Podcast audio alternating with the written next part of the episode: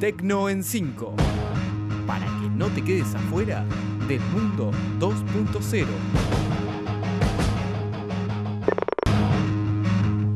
Bienvenidos al Tecno en 5 del 10 de octubre del 2020. Soy Gastón Marí y hoy vamos a hablar de que Twitter refuerza las medidas contra la desinformación, de que Facebook lanza una nueva herramienta para la salud mental, de Reels que sigue copiando funciones de TikTok, de los robots que se convirtieron en trabajadores esenciales y de la nueva función de búsqueda de WhatsApp.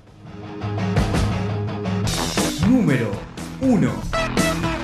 Y comenzamos hablando de Twitter que refuerza las medidas contra la desinformación. Con las elecciones de Estados Unidos a la vuelta de la esquina, las redes sociales siguen reforzando sus medidas para garantizar la transparencia de la información y evitar la viralización de noticias falsas. Así, esta semana la compañía anunció que los tweets que anuncien una victoria prematura en una elección serán redirigidos a la página oficial de las elecciones de la red social, mientras que los que incentiven a interferir con el proceso electoral serán eliminados. También, cuando se intente retuitear un tweet marcado como información falsa, se redirigirá al usuario a una fuente con información confiable.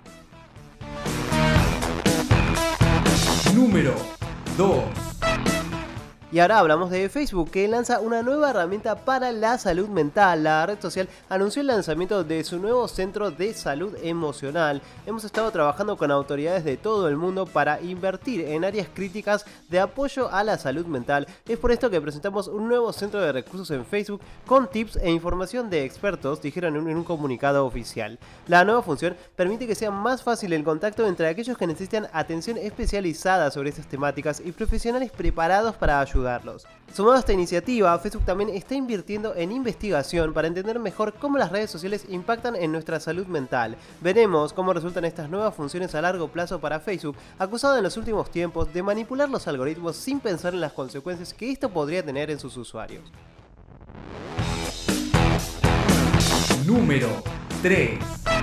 Y seguimos hablando de Facebook porque Reels sigue copiando funciones de TikTok. La nueva herramienta que Instagram lanzó hace un tiempo, que es una copia de TikTok, permite hacer videos cortos en la red social con filtros, música y efectos. Ahora Reels suma tres nuevas funciones que ya están disponibles para todos sus usuarios. Guardar el audio de otros Reels para usarlos en los propios, guardar su música o audios para poder compartirlo y elegir la música para su Reel de una lista de temas musicales que están de moda actualmente.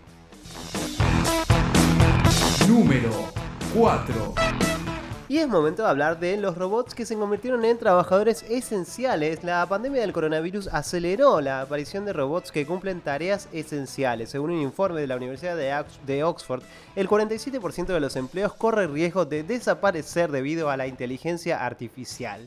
En el sector donde se encontraron más personas realizando trabajos esenciales es en el ámbito sanitario, realizando tareas de desinfección o entrega de suministros. Los expertos aseguran que muchos trabajadores esenciales en la actualidad, como como cajeros, conductores, repartidores, limpiadores, serán sustituidos por máquinas más rápido de lo que se podría prever antes de la irrupción del coronavirus.